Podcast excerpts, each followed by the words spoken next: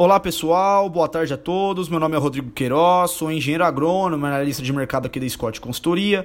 Hoje eu vou bater um papinho com vocês aí sobre exportação de carne bovina in natura nesta quarta-feira, dia 26 de maio. Bom, pessoal, falando sobre exportação brasileira de carne bovina, o Brasil exportou até a terceira semana, de acordo com os dados da CSEX, 88,8 mil toneladas de carne bovina, ou seja, o equivalente a uma média diária de 5,92 mil toneladas de carne bovina. Fazendo comparativo com mais de 2020, portanto, o Brasil apresentou um recuo de 23,6% nas embarcações diárias de carne bovina, ou seja, houve um desaquecimento nas exportações, visto que, em mais de 2020, o Brasil exportou 7,75 5 mil toneladas de carne bovina.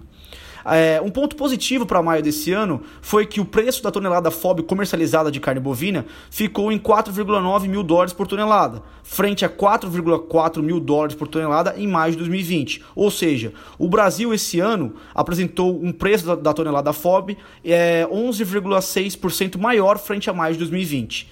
Portanto, falando em faturamento, apesar desse recuo expressivo nas embarcações e volume, o impacto no, no faturamento foi menor devido aos preços maiores da tonelada de carne bovina comercializada. Bom, pessoal, por hoje é só. Muito obrigado e até a próxima.